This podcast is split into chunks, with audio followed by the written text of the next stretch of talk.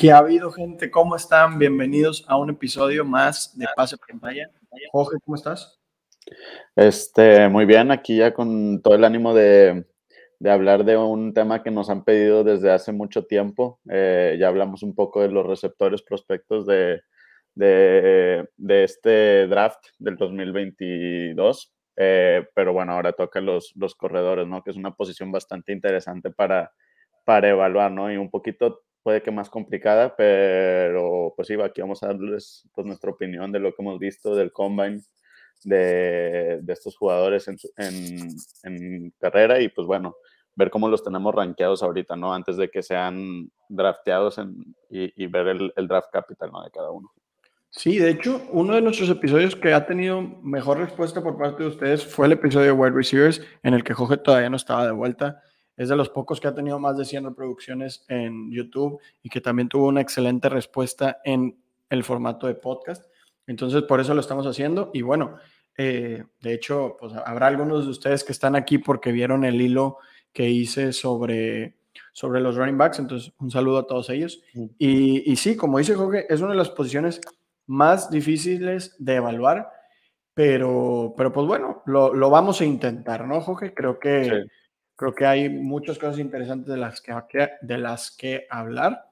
Y, y además, eh, empezamos con esto, porque este es el tema importante, y luego ya cerramos un poquito hablando de los free agents que se movieron desde que, desde que tuvimos el último episodio, y eh, hablar un poco acerca de algunos trades, ¿no? Entonces, pues bueno, sin ya más choro, empezamos. Eh, vamos a ir en este orden. Eh, yo tengo aquí abierto Grinding the Mocks, que es eh, una plataforma que se dedica a recopilar mocks y decirte que de acuerdo a los mocks hechos entre fanáticos, entre expertos y no me acuerdo cuáles son los otros tipos de personas, eh, te dice como cuál es el promedio de todo esto y el esperado, el pico esperado, ¿no? Entonces nos vamos a ir en el orden que, que esta página nos dice y cada uno va a ir dando su opinión. Entonces, el primero, el que de hecho catapultó su stock a partir del combine, es Breeze Hall. ¿Qué te parece Breeze Hall, Jorge? A mí Breeze Hall, eh, estoy enamorado de él. Este, yo, pues bueno, yo ya había sacado un hilo a la mitad de la temporada de colegial de, de receptores y había quedado pendiente de hacer uno de corredores. Y para ese entonces yo ya sabía que Breeze Hall era mi, mi, mi número uno, ¿no? Este, un poco más cerrado que Isaiah Spiller. O sea, creo que en ese momento los tenía un poco más juntos, pero sí a Brice lo tenía como, como el claro número uno. Y bueno, ahora con todo, lo, con todo el combine y el, el score que se aventó de, de, atleticismo, que es, o sea, el segundo mejor desde Shaquan Barkley, eh, para mí es un jugador que, que es un prospecto que no puedes dejar pasar y creo que es el claro 1-0-1. Yo toda la, temporada pasada, antes de que fuera el Combine y todo esto, decía que Traylon Brooks era mi 1-0-1, pero creo que aquí la diferencia que hay entre Brice Hall y todos los demás corredores de esta clase este, es demasiado grande como para dejarlo ir ¿no? en esa posición. Y, y que bueno, puede ser un jugador que básicamente tiene todas las palomitas que quieres ver de un corredor. Es rápido, es hábil, es hábil cacha pases, eh, es joven, es Early Declare. Eh, creo que es de esos jugadores que, por ejemplo, yo los últimos dos años eh, tenía a Jonathan Taylor como el número uno y pues terminó siendo el claro número uno. El año pasado tuve a, a Javonte Williams, todavía falta mucho por ver, pero probablemente esté en el, en el camino de ser el número uno de esa clase. Y, creo que este lado tengo que a, a Brice Hall y creo que por mayor diferencia de lo que tenía a, a Yabonte y a Jonathan Taylor en sus respectivos años, ¿no? Y creo que Brice Hall se puede volver ese jugador que te gana campeonatos, ¿no? Creo que no importa el equipo que se vaya, igual con Yabonte y con, con Jonathan Taylor, cuando fueron drafteados había muchas dudas por la situación, pero pues bueno, ya sabemos que el talento, creo que con Brice Hall, no importa dónde sea drafteado, este, creo que va a ser un, un animal, ¿no? Y creo que va a ganar muchas ligas de fantasy. Sí, ojalá, mira, a mí me gustaría que se fuera en primera ronda, no creo que suceda, pero en segunda ronda también es increíble. Aquí se proyecta que se vaya en el pick número 54. Entonces eso creo que es muy, muy bueno, en especial si no llega a un backfield que esté como crowded, ¿no? Porque si llega Rams, ya no me encanta, ¿no? Pero si llega a Atlanta, estaría muy bien, ¿no? Entonces, creo que es muy importante lo que dices de que Palomé tiene todas las palomitas, ¿no? Sí, Es de segunda ronda. Tiene un, eh, una producción ajustada a su edad buenísima. Sí. Es Early Declare. Pesa más de 210 libras, que, es, un, un threshold importante. Su eh, calificación de velocidad es de 116.9. Es del top 2% de todos los eh, corredores. Y el número clave es que esté arriba de 100, ¿no? Y se vuela ese, ese arriba de 100. Y ya lo por acarreo, en todo su, eh, su carrera colegial es 5.8, ¿no? Que es también muy, muy bueno. Obviamente sabemos que, que este tipo de, mm, de, de, estadísticas dependen un poco de, de la línea, pero como quiera, él tiene el 70% de las yardas por terrestres de su equipo, tiene el 80% de los touchdowns, tiene una buena cantidad de recepciones, eh, tiene en su última temporada y su mejor temporada, tiene 11.5 de target share que nos muestra que sí sabe tener, sí sabe recibir el balón. Y en touchdowns creo que esta última temporada tiene 23, sí, 23 touchdowns en su última temporada, ¿no? Entonces es un jugador que puede ser el caballo de batalla, que sabe, que, anota, que cacha, que, que, tiene todas las palomitas de un eh, prospecto élite, ¿no? Creo que es uno de los mejores prospectos de los últimos años en términos de, running backs. Creo que hasta podría decirse que tiene un perfil similar al que tenía Jonathan Taylor al venir de, de Wisconsin. De Wisconsin y me hubiera, que, me hubiera gustado, tenía planeado traer mi gorra de Iowa State para, para, este, para este episodio y se me olvidó. Ahí arriba tengo una gorra de Iowa State. Tuve la oportunidad de ir a Iowa State hace, uh, hace muchos años en un concurso en la secundaria, que ya, ya es hace tiempo, ¿no? Ya es hace unos 11 años. Pero sí, viene de Iowa State. Entonces, creo que es el consenso running back 1, creo que está en su propio tier, de eso no debe caber ninguna duda. Jorge, ¿en qué pick lo tomarías? Yo todavía no estoy listo para ponerlo por encima de Malik Willis.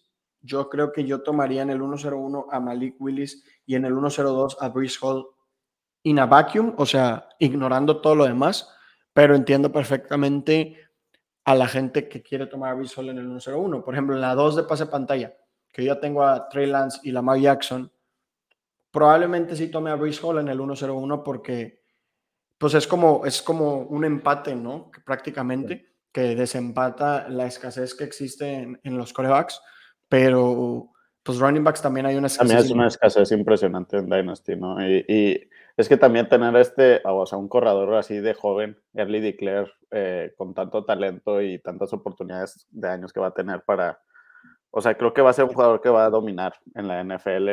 Eh, creo que eso es un hecho y creo que eso se sabe. Eh, yo sí estoy dispuesto a agarrarlo al 1-0-1 y, y, creo que está en la... O sea, en teoría yo la verdad lo veo ahorita como... Yo sé que está muy rankeado, o sea, muy bien rankeado en, en Keep Trade Code. Ahorita está como running back 5. Pero creo que sí hay, existe esa posibilidad de, de tradear ahí. Por ejemplo, yo hoy tité, si tienes a Najee Harris, yo lo tradeo por el 1.01 y que me den algo más, ¿no? Porque creo que sí prefiero tener el upside de, de, de Breeze Hall a, a, pues bueno, que ya, ya, saben que yo soy ahí un poco hater de, de Najee Harris, no porque sea mal jugador ni nada, sino porque creo que está muy, muy sobrevalorado. Sí, de hecho, eh, es más joven que Najee Harris. Ah, considerablemente más joven. Tres, casi cuatro años, sí. O sea, es 2001. Digo, obviamente iba a ser más joven, ¿no? Pero es considerablemente más joven. Najee Harris es 9'7 o 9'8. 9'8, creo. 9'8, si, si mal no me falla la memoria, yo, yo también estoy casi seguro que es 9'8. Y sí, es de marzo del 98. Bruce Hall es de eh, enero, febrero, marzo, abril, mayo del, del 2001. O sea, le lleva tres años, dos meses. Yo también, sin lugar a dudas, prefiero a Bruce Hall sobre Najee Harris, porque así funcionan los running backs, ¿no? cada año es valiosísimo. Entonces, tres años más de juventud. Son tres años de producción. Pensando que caiga en un buen lugar. Exacto. Porque bueno, antes de pasar al número dos, creo que una de las cosas muy importantes en running back, en wide receiver, siempre hemos dicho talento sobre oportunidad. Siempre. O sea, talento sobre situación, más bien. Porque los targets te los ganas, ¿no? Porque el otro día estaba escuchando un podcast y es muy cierto, ¿no? O sea, cuando tú sales a atrapar un pase, ¿no? Eres un wide receiver, normalmente hay entre 3 a 4 jugadores que pueden pedir ese pase, ¿no? O sea, tres receptores y el tight end, o a veces hay dos receptores y el tight end, pero el coreback tiene varias, varias opciones, ¿no? Entonces tú tienes que ganarte ese target. Pero cuando tú eres un running back, pues lo único que tienes que estar haciendo es estar en la cancha y que manden una corrida, ¿no? Entonces hay un poco menos de talento involucrado. Por eso muchas veces vemos durante la temporada que, por ejemplo, Darrell Henderson, ¿no? Se lastima a Makers y ¡pum! Se catapulta a la tercera ronda. ¿Por qué? Porque si él tiene la oportunidad, aunque tenga pocos yardas por acarreo, la va a ganar. Esto no quiere decir siempre talento, o sea, ignoren el talento en running back, porque eso luego te lleva a tomar a CH sobre Jonathan Taylor.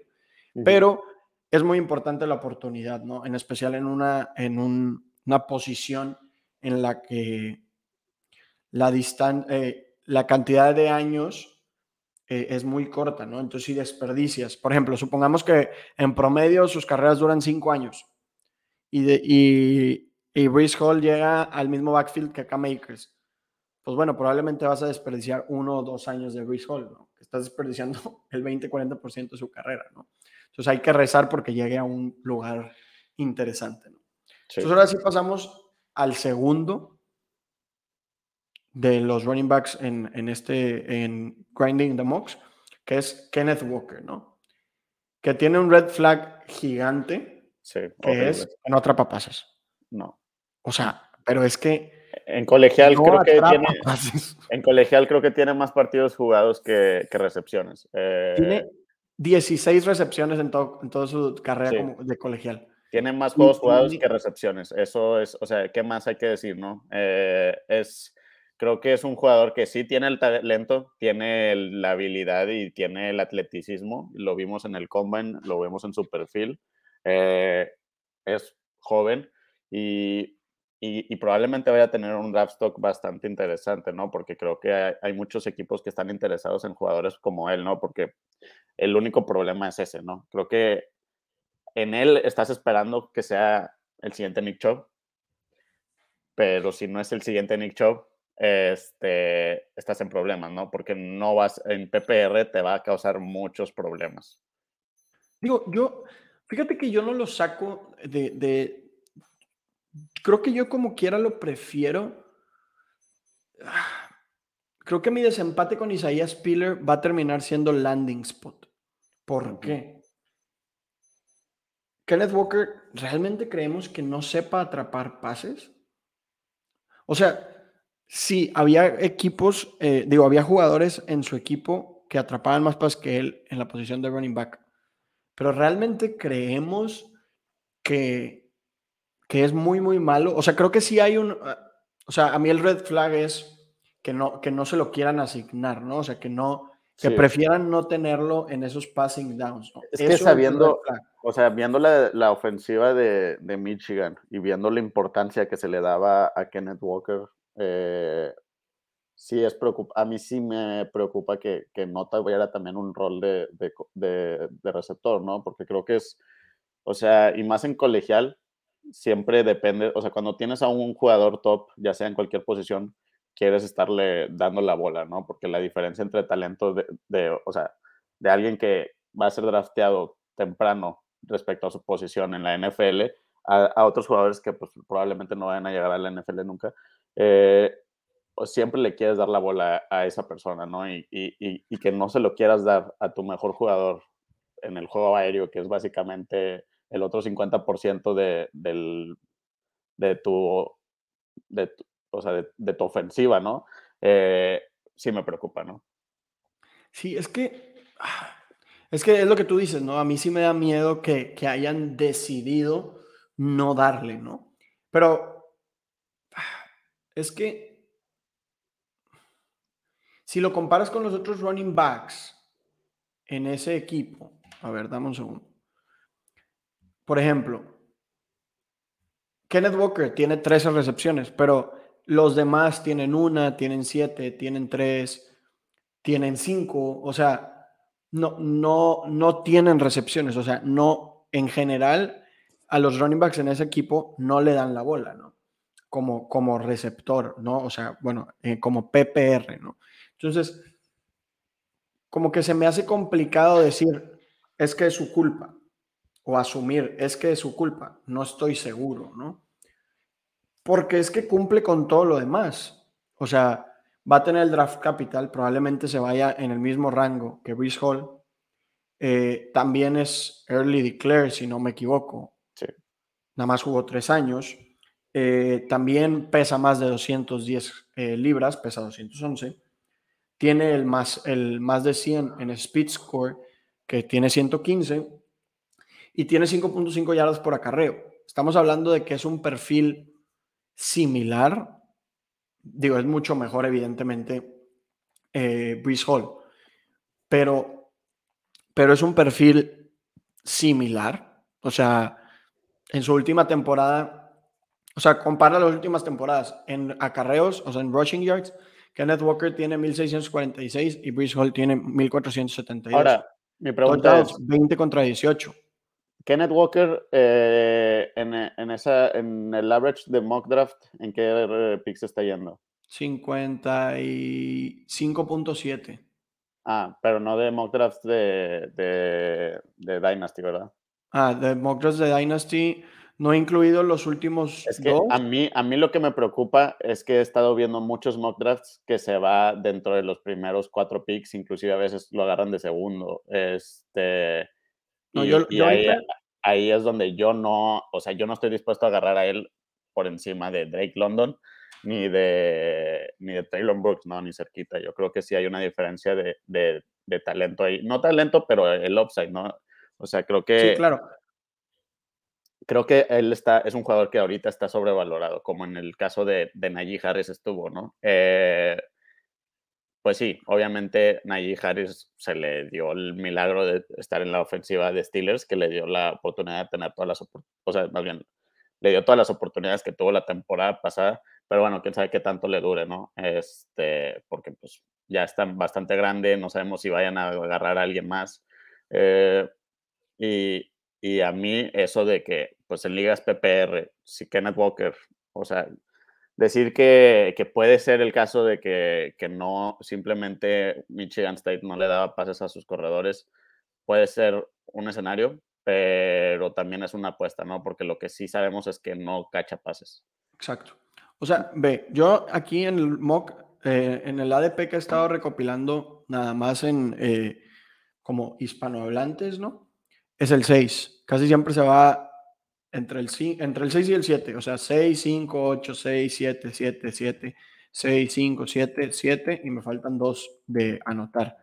Entonces, siempre se va en ese rango, ¿no? Y creo que es un buen precio, ¿no? Y más si, si lo toman en segunda ronda de, del draft real, porque creo que eso es un indicador de que le van a dar bola y ojalá sea algo, o sea, es un red flag, eso es definitivo, pero no creo que tenga tanta distancia entre Kenneth Walker y Brees Hall como alguna gente dice, ¿no? Claramente es lo que yo siempre le digo. Yo no puedo suponer que algo va a pasar, ¿no? O sea. Sí, también hemos visto que hay jugadores capaces de ser relevantes sin tener muchos targets, ¿no? Y, y, y, no dudo de la, del atleticismo que tiene Kenneth Walker y que sí, o sea, creo que su, su, su ceiling es un Nick Chubb, pero no creo que esté muy lejos de ese ceiling, ¿no? Entonces creo que sí es un jugador que sí puede llegar a sostener una muy buena producción dependiendo en el en el en, donde se ha drafteado, ¿no? Entonces es o sea, es ese jugador que, que va a ser muy importante ver en dónde se ha drafteado, más que Brice Hall, yo creo, creo que Brice Hall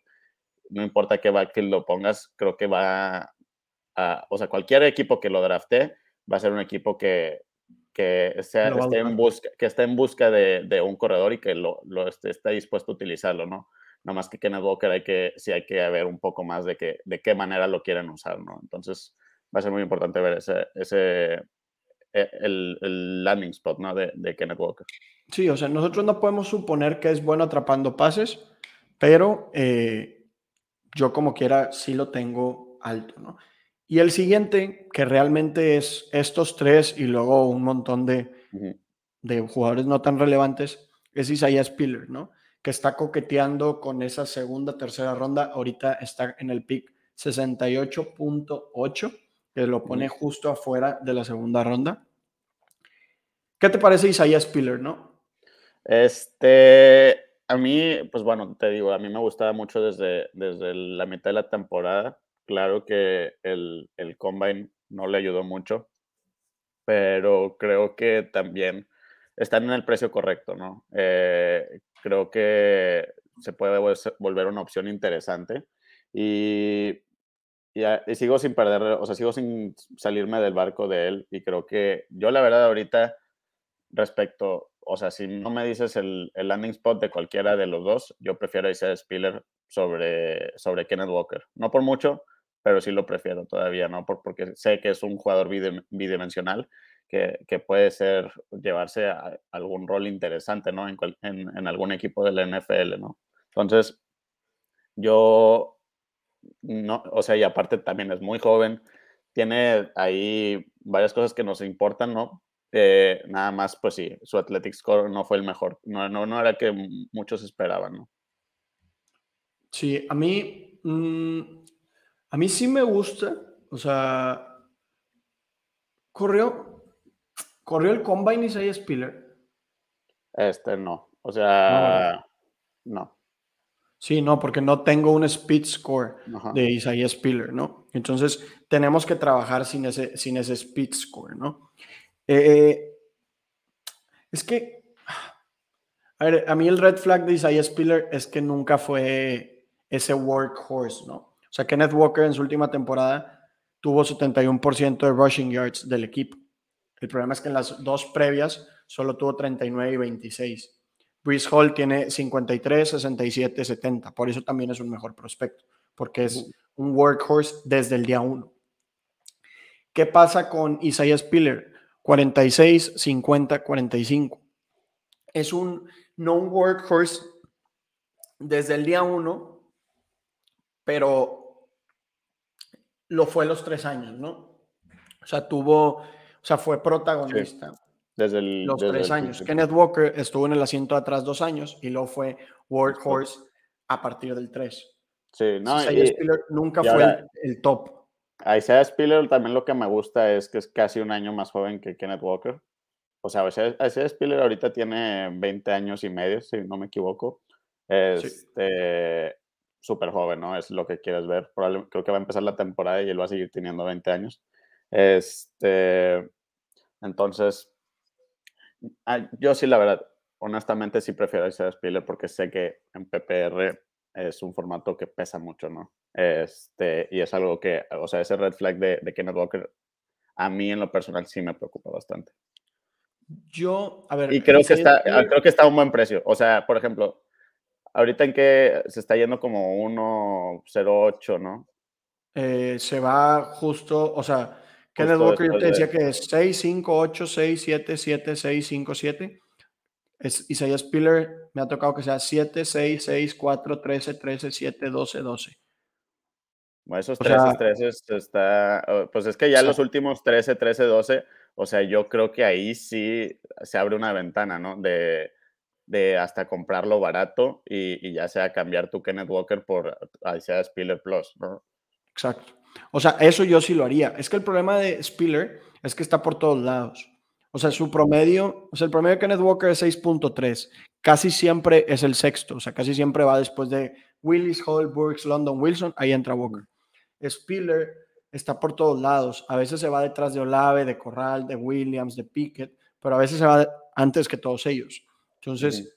Sí, yo creo que es de esos jugadores que, que, puedes aprovechar en, cuando sea tu rookie draft de, ver qué tanto cae y, si ves que ya está cayendo mucho, pues decir, oye, ¿sabes qué? Deja algún movimiento para, para moverme. Si ya sea que agarré a, a, Kenneth Walker antes, pues bueno, déjalo tradeo de regreso y saco algo de provecho, ¿no? Este, porque creo que ahorita está a un precio interesante ese Spiller, definitivamente. O sea, creo que sí se abre una ventana para comprarlo. Yo, yo lo tengo detrás de Kenneth Walker por poco, o sea, los tengo en el mismo tier, pero yo prefiero un poco a Kenneth Walker porque, bueno, pero Isaiah Spiller tiene, Isaiah Spiller no tiene el red flag de nunca haber sido workhorse. Digo, perdón, Isaiah Spiller tiene el, red flag de nunca haber sido workhorse, pero no tiene el red flag de, del target share, porque en su último año tuvo 12% y en el año previo tiene 10.5%. Pero tiene el red flag, ¿no? Digo, tiene el otro red flag. Y en yards per carry tiene 5.6, también es bueno. Entonces, ¿qué prefieres? Y ahí va a ser decisión de cada quien. ¿Qué prefieres? ¿El red flag del target share o el red flag de, la eh, de nunca haber sido workhorse, ¿no? Eso ya va a depender de cada quien. Y como dice Jorge, si Spiller se va en el 12 y tú tomaste Walker en el 6, creo que es una oportunidad de hacer un switch y de, ganar. Porque, porque sabemos cómo funcionan los drafts, o sea, los rookie drafts, o sea, de, de por ejemplo, subir del 12 al 6, eh, tienes que pagar mucho, ¿no? Lo más probable es que si vas a subir en el draft, tienes que hacer un overpay, ¿no? Eso, eso es un hecho. Y, creo que sí se abre ahí una ventana de, de, poderle sacar provecho en el, mero, en el mero día del draft. No tiene que ser ahorita, no tienes que tradear ahorita todavía falta mucho por esperar, o sea, por ver a qué equipo se van, este, que puede cambiar mucho la opinión. Esto es, pues bueno, es eh, más o menos cómo los tenemos rankeados ahorita antes del, del, draft, del draft capital, que es uno de los factores más importantes para esta posición. Pero sí tener mucho ojo, ¿no? Y yo creo que en el mero día del, de que sea el draft o que ya está sucediendo el draft, creo que sí se puede sacar ahí un provecho, ¿no? Con, con, con Spiller después de, de, cómo bajó, ¿no? Después del combine. Sí, de acuerdo. Eh, ya después, les digo, hay un espacio importante, ¿no? Sí. Después de Isaiah Spiller, en teoría, llega, bueno, de acuerdo a Grinding the Mox, viene Samir White de Georgia en el pick 98.8 una, eh, un puesto adelante de su compañero James Cook. Entonces, eh, pues es Amir White contra James Cook. Creo que esa es la forma correcta de, de, abordar esta, esta situación. ¿Tú a quién prefieres y por qué, Jorge? Este, yo prefiero a Samir White.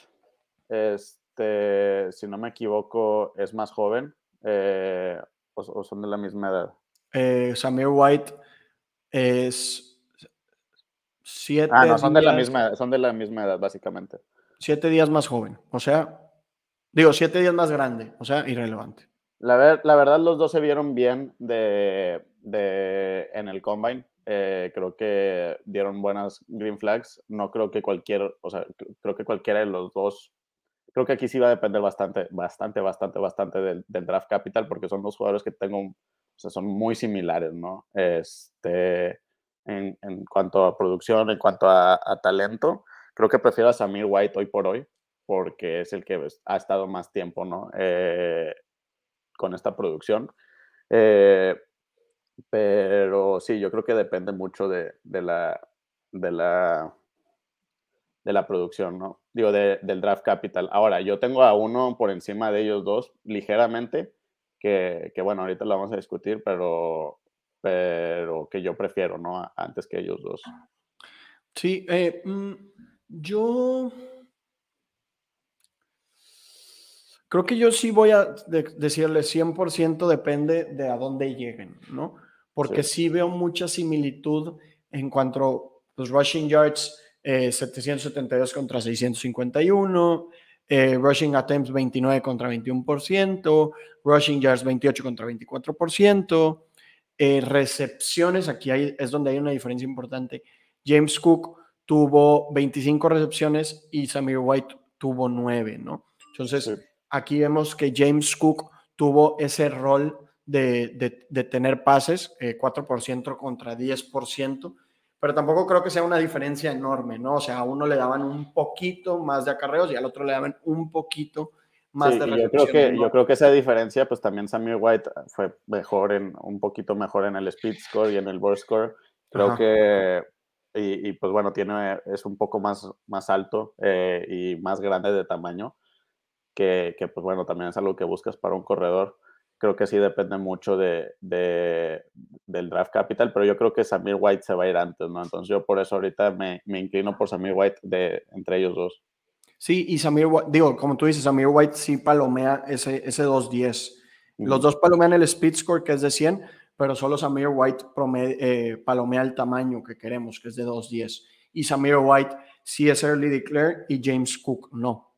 Entonces, eh, yo por eso también me inclino un poquito por Samir White, que tiene 5.4 de yardas por acarreo, pero James Cook tiene 6.6, ¿no? Entonces hay algunas cosas que prefiero de uno, hay algunas cosas que prefiero de otro. Por eso creo que va a ser muy importante el draft capital y el landing spot, ¿no? Creo que el que llegue a una situación ideal en la que sí se vaya a llevar eh, una buena cantidad de acarreos es al que voy a rankear adelante, ¿no? Después de ellos dos viene Brian Robinson. No sé si este es el que tú decías que prefieres sobre, sobre ellos dos o todavía no llegamos. Todavía no llegamos. Brian Robinson, 106.9 eh, en, el, en el expected eh, draft position, prácticamente lo mismo que, que James Cook. ¿Qué es lo que opinas tú, Jorge, de Brian Robinson? Eh, no me encanta, definitivamente. creo que es básicamente un Najee Harris 2.0. digo, creo que Najee Harris es mejor, pero, o sea, la edad 23 años, ya está, o sea, ya está más del otro lado. Board score no muy bueno, 40 yard dash tampoco. Eh, creo que también, pues bueno, es un jugador que ha sido beneficiado de, jugar en esa ofensiva de, Alabama. Eh, que, pues bueno, es una ventaja, ¿no? Tener esa línea ofensiva. Y, y sí, la verdad no hay mucho que me encante de él. No tiene el target share, no tiene mucho y tampoco tuvo como que una temporada tan, tan dominante, porque eh, siempre vemos que estos corredores de Alabama que, que, pues bueno, todos esperan a su último año, ¿no? Para, para romperla, porque pues hay una fila ahí considerable de, de, de talento, ¿no? Porque siempre, siempre tienen un, jugador, un running back top, ¿no? Y, y, creo que no tuvo tanto dominio esta temporada como para decir, ¿sabes qué? De que creo que él sí es mejor que Najee Harris, ¿no? Entonces, a mí no me encanta, no creo que vaya a ser drafteado muy temprano y, creo que el hype se está, se está empezando a acabar, ¿no? Creo que hubo un momento al inicio de la temporada que, que sí se hablaba mucho de este jugador, pero creo que yo prefiero alejarme, ¿no? Sí, aparte cumple 23, digo, ya cumplió 23 hace un par de, mentira, cumple, bueno, el día que estamos sacando el episodio, cumple 23 años, o sea, mañana martes 22 hoy martes 22 para los que lo están escuchando y ayer para los que están escuchando el miércoles. Feliz cumpleaños Brian Robinson. Feliz, cumpleaños Brian Robinson. Eh, para cuando empiece la temporada va a tener 23 y medio. Está muy viejo, está muy, muy grande. Otra vez, si cae en un lugar con buena oportunidad, pues bueno, una producción de dos años sería interesante. Pero dice Jorge, como dice Jorge, tampoco la rompió y por algo no se catapultó, ni siquiera al día 2, ¿no? se va a quedar siendo día 3. No es early declare, pero eso pues no se lo podemos poner en su contra, está en Alabama. Sí, digo, lo que me gusta de él es su, tamaño, el tamaño, o sea, creo que podría llegar a ser un arma de, red zone en, algún equipo eh, o algo por el estilo. Creo que... Sí es que está muy alto. Sí, y, pero ahorita se está yendo como que hay mucha gente que lo está agarrando temprano en la segunda ronda a veces. Eh, yo aquí lo tengo que se está yendo temprano en la tercera ronda. Ah, temprano. Bueno. ¿Eh? O sea, no está mal. Sí, sí, creo que estoy dispuesto a. Sí, por eso les digo que, a ver, los que más vale, si vas a tirar dardos en tercera y, finales de segunda, lo que más vale la pena es en running backs que puedan, que puedan llegar a tener oportunidad, ¿no? Porque, como les decimos, esta oportunidad no siempre eh, está correlacionada con el talento, simplemente está correlacionada a veces a lesiones, a veces a coincidencia. Sabemos que esa posición, o sea, si sabes que va a ser por lo menos el segundo en el depth chart, creo que sí vale la pena ahí gastar un pick porque sabemos que los corredores la norma es que no jueguen toda la temporada y que haces que se lesione el titular y bueno, viene y sorprendentemente la rompe, ¿no? Entonces, son de esas posibilidades, este, pero sí, creo que no tiene más red flags que green flags en mi, o sea, en mi opinión. Y, no me encanta, pero al final de cuentas creo que si lo estás comprando en la tercera ronda, no, no creo que es, o sea, esté sobrevalorado ni nada por el estilo. Sí, aparte sí cumple algunos, algunos eh, thresholds, ¿no? O sea, tuvo 1.266 yardas, tuvo el 48% de los rushing attempts, el 57% de las yardas, tiene casi un 10% de target share, tiene el 100 de speed score, tiene 5 yardas por acarreo que no me encanta, o sea, creo que está un poquito bajo pero no va a tener el draft capital y entonces, pues eso es un indicador de que no confían tanto en él, ¿no? Entonces, está bien, pero no excelente, ¿no? Eh, pasamos con el que, viene, el que sigue.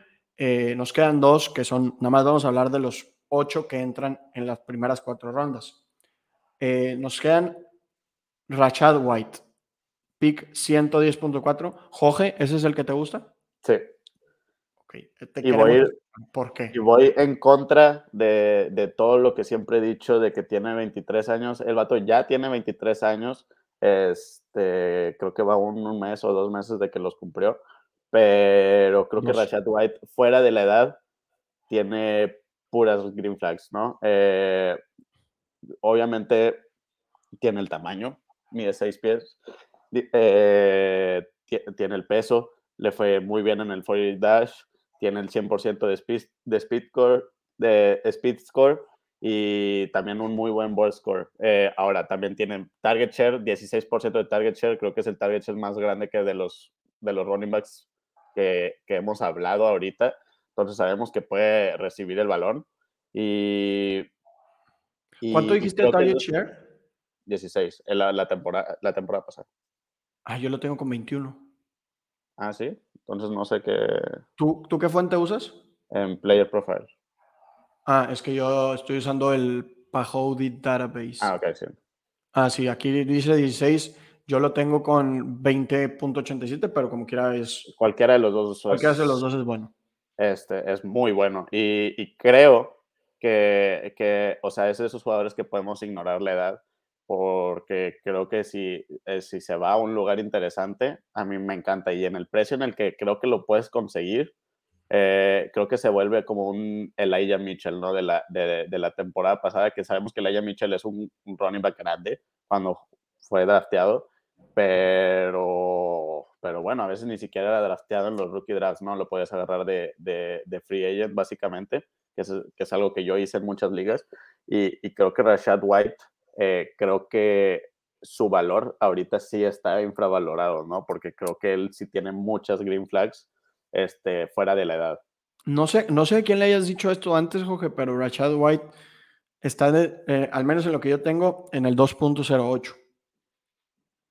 Entonces, su precio sí está siendo eh, arriba de los que ya hemos platicado, ¿no? Y creo que la gente sí se está dando cuenta de esos green flags que tú tienes, que tú dices, ¿no? Creo que el único red flag es, uno, la edad, y dos, eh, que nunca fue el workhorse, ¿no? Sí, ajá. Porque solo tuvo el 38% de los rushing attempts, el 39% de las yardas, pero como dice Jorge, creo que su target share aplasta todo lo demás, ¿no?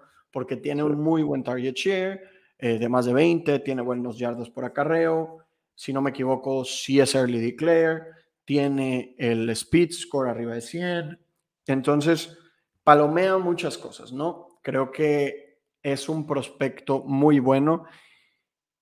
Y si llega una buena oportunidad, creo que yo también me atrevería a ponerlo como el running back 4, ¿no? Creo que está en el mismo tier ¿Tú lo separarías de tier de los demás o lo pondrías en el mismo tier, pero en la parte arriba del tier?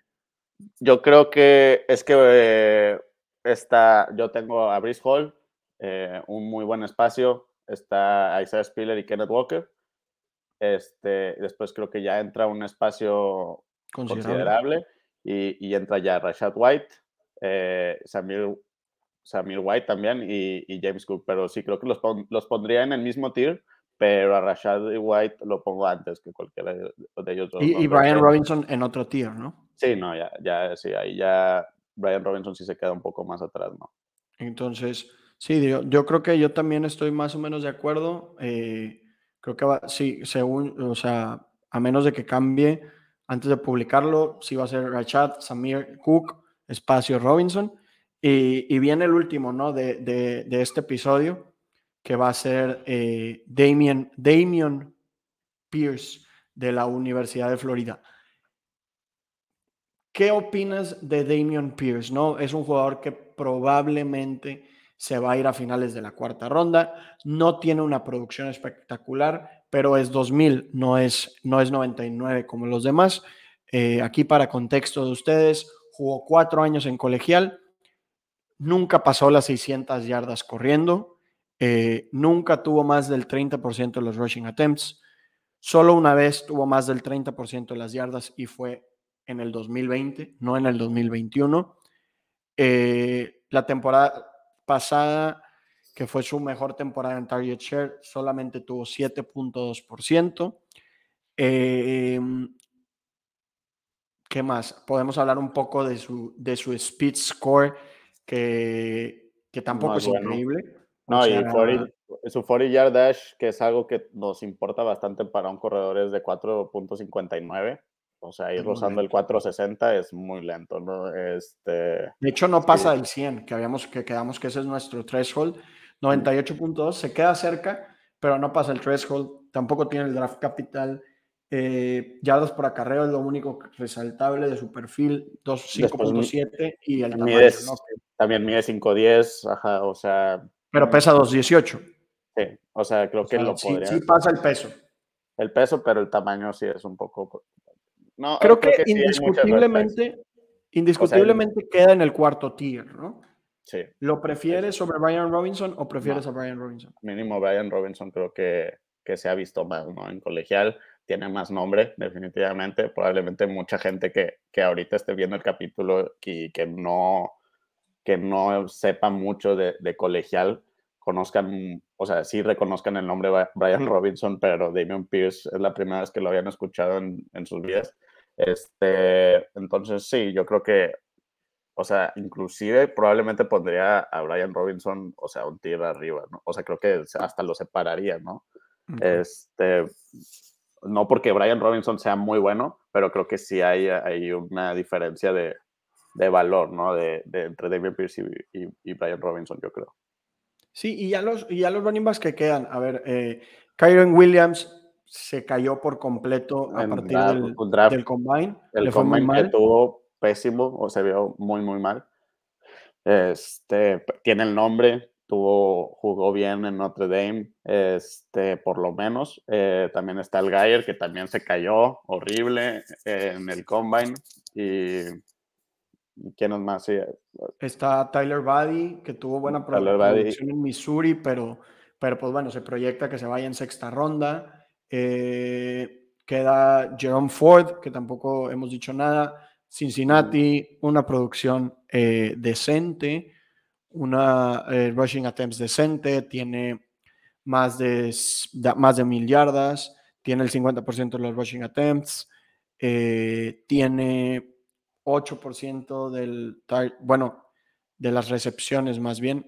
Yo estaba hablando de, de porcentaje de recepciones, no target share. Yo creo que ahí está tal vez eh, la diferencia entre los números que habíamos estado diciendo Jorge y yo. Yo tengo aquí números de porcentaje de recepciones, no porcentaje de target share. Tiene 8.17. Creo que tal vez Jerome Ford puede ser un, un dardo que valga la pena eh, tirar, ¿no? Eh, se está yendo. Sí, yo Ford también lo tengo, o sea, a mí me gusta. Sí, mediados de tercera ronda se está yendo. Creo que es un, es un dardo que, que vale la pena tirar. Sí, eh, definitivamente. A mí, a mí sí me gusta Jaron Ford, definitivamente.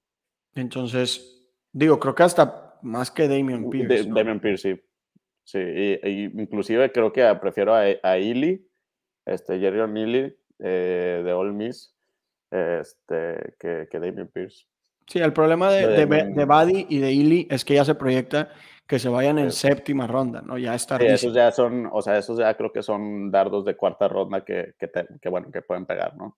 Jerome Ford mínimo coquetea con entrar a quinta ronda, que también es tardísimo. Pero bueno, sabemos que a veces los running backs pegan y, pues, bueno, habrá que esperar. Están los, los Elijah Mitchells, están los Khalil Herberts. Entonces, eh, pues bueno, esto fue todo de, los running backs. Creo que tocamos todos, creo que les dimos un buen eh, sensación de rankings y pues estos stats, si no han visto, están en el hilo que, que ya publiqué y, y, bueno, ya que pasaron estos 45 minutos de hablar sobre prospectos, creo que podemos cerrar, Jorge, hablando un poco de trades y de, y de los, los agentes libres, ¿no? Que se han movido. las noticias ahorita de, de, hoy que también han estado, han estado interesantes. Allen Robinson por una 2023, una primera del 2023. ¿A quién prefieres? Una primera del 2023, 10 años. Sí, yo también, eh, digo, por algo lo hice. Creo que Allen Robinson, a ver, yo sí confío mucho en Allen Robinson. Tiene un contrato de tres años con Rams, ya se fue Robert Woods. Odell Beckham Jr. Eh, no va a jugar. Bueno, va a jugar, pero yo creo que ya hasta el final del año. Eh, entonces, sí va a ser el, el, wide receiver 2. Creo que vale la pena eh, tenerlo en tus equipos, pero si, si te ofrecen una primera del 2023, pesa mucho. O sea que para agarrar la primera. Para la gente que no, tal vez no escuche todos nuestros episodios, este, bueno, nosotros la clase 2023 la tenemos muy, muy arriba y ese, esa primera de 2023 puede ser un pick, o sea, si termina siendo un early round pick, este, puede ser un, un trade que, que, te gane, ¿no? Que te gane ligas o, o que te, o sea, te vuelva un equipo completamente dominante, ¿no? Entonces creo que sí prefiero ahí ir con, con el draft de, que bueno, sí, estás perdiendo un año de producción, pero pero sí, no, creo que esa, esa primera del 2023 puede llegar a valer demasiado. Sí, de acuerdo. De hecho, eh, creo que, pero aún así, a mí sí me gusta Allen Robinson, ¿no? Para sí, sí, sí, sí, O sea, Allen Robinson no se me hace una, una mala inversión, nada más creo que sí, o sea, siendo el, la persona que, que, recibió a Allen Robinson, pudo haber sacado más o más bien o, o pagar menos, ¿no? Sí, claro. Y el otro trade que se dio en el Dynasty 6 eh, fue AJ Dillon, la 1.05 y la 3.12 por Saquon y la 1.09. 1.5 mm, del lado de AJ Dillon. Y 1.9 del lado de Saquon. Mm, AJ Dillon no me encanta, tú ya sabes eso. Eh, la gente pase pantalla sabe, pero es que esa 1.5 puede ser un Garrett Wilson ahí bastante interesante. Como quiera, creo que me voy con el lado de Shaquan. Sí, está muy cerrado porque es prácticamente Garrett Wilson y AJ Dillon por Saquon y mmm, probablemente alguien como un coreback, tal vez, o Matt, tipo Matt Corral uh -huh. o Jameson Williams. Eh, me, me, me, sí, creo, creo que me voy con Shaquan creo que yo también prefiero Saquon, pero por muy poco, ¿no? O sea, porque creo que ese, ese pick 5 es el último que tiene un, o sea, jugador sin red flag. Sí. Y, y, luego ya empiezan a haber muchas red flags, ¿no? Entonces, sí, sí, sí, sí entiendo el raciocinio y, y, creo que este trade depende 100% de qué opinas de Saquon Barkley, ¿no? Porque, porque eso, eso es lo que cambia, ¿no? Sí. El siguiente tema ya es free agents. Uh -huh. y, y, una de las cosas que quería hablar era que esta era una oportunidad para comprar a Kyle Pitts, pero hace 25 minutos, a la mitad de este episodio, eh, Atlanta firmó a Marcus Mariota, ¿no? Entonces, creo que la ventana de comprar a Kyle Pitts duró aproximadamente media hora. pero bueno, creo que este es un buen momento para recordarles que no importa quién le lance los pases a Kyle Pitts, Kyle Pitts es un activo muy, muy, muy valioso. No, y más con las noticias de, de, de, Ridley, o sea, creo que su valor puede explotar este, una vez que empiece la temporada. Creo que no hay, hay, muchas armas y no importa si van en busca de más en este draft, creo que ninguna se va a acercar al, al talento ¿no? de, de Kyle Pitts. ¿no? Yo creo que Kyle Pitts es un monstruo. Eh, ahora, del otro lado, Matt Ryan que se va a Colts, creo que se ven beneficiados toda la ofensiva de Colts, incluyendo a Matt Ryan. Sí, creo que, y creo que es evidente que, o debería ser evidente que Colts va a tomar a un receptor en segunda ronda. Creo que si Matt Ryan lo, lo rodeas de, arm, de buenas armas, puede tener un muy buen año, ¿no? Porque, porque sí. ese siempre ha sido Matt Ryan, ¿no? Sí, y lo hemos visto eh, tener, o sea, lo hemos visto ser talentoso, ¿no? O sea, en cambio de lo de Carson Wentz, sí había muchas dudas al respecto, todavía era como que esperar a que dé como que ese brinco, pero Matt Ryan, pues sabemos que es un jugador veterano, sí definitivamente se me hace un jugador mejor para construir un equipo así como el de Colts. Creo que es un buen movimiento por Colts, este, dar una tercera por Matt Ryan. Ahora Atlanta recibe un, un hit de dead cap de 40 millones, este, pero pues bueno, era un, era un hit que, que sabíamos que era era inevitable, ¿no? Porque ese contrato de Matt Ryan era, era demasiado, ¿no?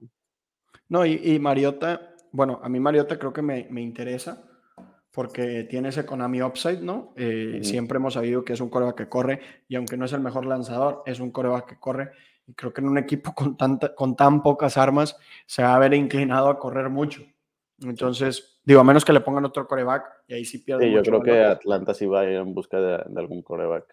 Entonces, pues, no sé, tal vez vayan por Malik Willis y que juegue un año detrás de Mariota y le aprenda algo, no sé, no sé, estoy súper hipotetizando.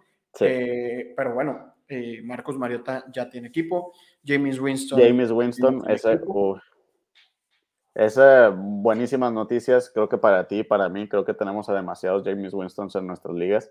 Siempre hemos confiado en su talento, que es un jugador que cuando ha estado sano, y más a esta temporada que, que, tuvo con Nueva Orleans. O sea, si te vas a las analíticas eh, avanzadas de un quarterback, es uno de los mejores, ¿no? Este, que, que, la verdad hizo mucho, impactó demasiado ese equipo con tan pocas armas, ¿no? Porque después que vimos que James Winston estuvo fuera, vimos quiénes en verdad eran todas las armas que tenía Nueva Orleans, que Callaway definitivamente no es esa opción. Este, Leonte Harris Mm, Smith, definitivamente tampoco, ¿no? Eh, entonces creo que James Winston y creo que Nueva Orleans va a ir en busca de armas, ¿no? Entonces creo que ese equipo va a mejorar y, creo que, que, James Winston a mí me encanta. El, o sea, ahorita yo estoy, la verdad, lo celebré bastante ese, esa extensión. Creo que era un, como que era un jugador que iba a encontrar un, un equipo, ¿no? Este, en este free agency para ser titular. Y, bueno, el último tema que, hay que tocar antes de cerrar es Deshaun Watson. Eh, y antes de hablar sobre él, como les dijimos en el episodio pasado, evidentemente y obviamente ni Jorge ni yo, eh, pues estamos de acuerdo, ¿no? En que, en que, en que vuelva a jugar. Creo que evidentemente es algo eh, que es muy, muy reprochable de, ser real, ¿no? Que, que la probabilidad es que es una probabilidad alta de que sea real. Y, pero pues bueno, lamentablemente tenemos que, que, avanzar con, con, los datos que tenemos, ¿no? Con, con este juego. Y, y, creo, bueno, en ese caso, ignorando todo lo demás, eh, de Sean Watson es un coreback top 5, 7 en Dynasty. Y Amari Cooper, siendo su receptor 1, va a ser un perennial wide receiver 2, ¿no? O sea, de aquí a que, a que haya otro mejor receptor, va a ser top 24. Y bueno, no sé si tú difieras en lo que acabo de decir. No, no, estoy completamente de acuerdo. Y creo que van a ir también en busca de, otro receptor probablemente en el draft. Este, hemos visto que Deshaun Watson es capaz de hacer receptores mediocres a, receptores viables en, en, en fantasy. Y, o sea, Kiki Kuti, o sea, ¿quién es Kiki Kuti? Y cuando estaba de Sean Watson era probablemente una buena opción de flex. Eh, y, y, sí, o sea, es un tema complicado, este, pero pues al final de cuentas es Dynasty. Eh, ya hay varios jugadores en la liga que han hecho cosas, tal vez no de ese mismo nivel, pero cosas que también son reprochables y, y pues bueno, ahí están y nosotros pues eh, lo único que queda hacer es pues darles nuestra opinión de, cómo están rankeados, porque al final de cuentas, pues bueno, este, siguen siendo parte del juego estos, porque, porque pues sí, como son parte de la NFL, pues bueno, siguen participando en Dynasty. Entonces, eh, su valor obviamente incrementó bastante, este, porque si no me equivoco, antes eh, estaba haciendo como wide receiver que 12 por el estilo, ¿no? ¿Quién? De Sean Watson antes de que se fuera. Eh, coreback 12, por eso me sacaste donde dijiste wide receiver. Eh, sí, era como coreback 14, 12 y ahorita creo que ya es indiscutiblemente eh, top 7, ¿no? Sí, y creo que sí puede llegar fácilmente a ese top 5, ¿no? Este, Sí, una vez que pase la suspensión, regresa a ser top 5, ¿no? Y hoy por hoy, si tú ofreces una la 1.01 por Deshaun Watson, no te lo vas a llevar. Entonces, pero bueno, gente, esto fue todo el episodio. Eh, nos quedamos, como siempre, se los prometemos, abajo de la hora. Eh, ya saben, mi red social, arroba, bueno, mi Twitter, arroba Mr. Martínez 9. Ahí pues hablo de todo lo de NFL. Ahí de vez en cuando hablo un poquito sobre mis Tigres cuando juegan y sobre tantito de MLB, pero es de NFL, ¿no? Y Jorge. Y yo aquí, Jorge-FF, igual, ahí estamos tuteando, este, ya prometo sacar más contenido y, y pues sí, aquí vamos a estar y pues nos vemos en el siguiente episodio. Y recuerden las redes de Pase Pantalla, Pase Pantalla-FF en TikTok, en Twitch, en YouTube y en Twitter. Y bueno, sin nada más por el momento, les mando un fuerte abrazo a todos y nos vemos la siguiente semana. Chao.